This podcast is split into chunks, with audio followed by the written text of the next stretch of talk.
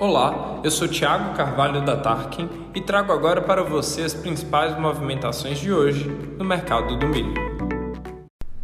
No Mato Grosso do Sul, o vice-presidente da Impasa Agroindustrial recebeu nessa última semana a licença de operação que possibilita o início das atividades da primeira indústria de etanol de milho no estado, instalada no município de Dourados. Nessa primeira fase, a planta da Impasa tem capacidade para produzir 400 mil metros cúbicos de etanol ao ano, além de 360 toneladas ao dia do DDGS, a proteína utilizada na formulação da ração animal, e 37,5 mil litros ao dia de óleo vegetal.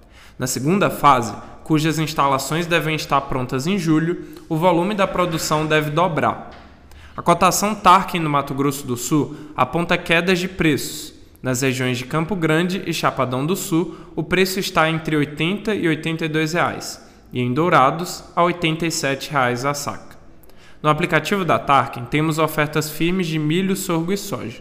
Além disso, você consegue ver gratuitamente as variações nos preços em qualquer cidade. Por hoje é só. Tenha uma ótima semana e continue com a gente para não perder as principais movimentações do mercado do milho na sua região.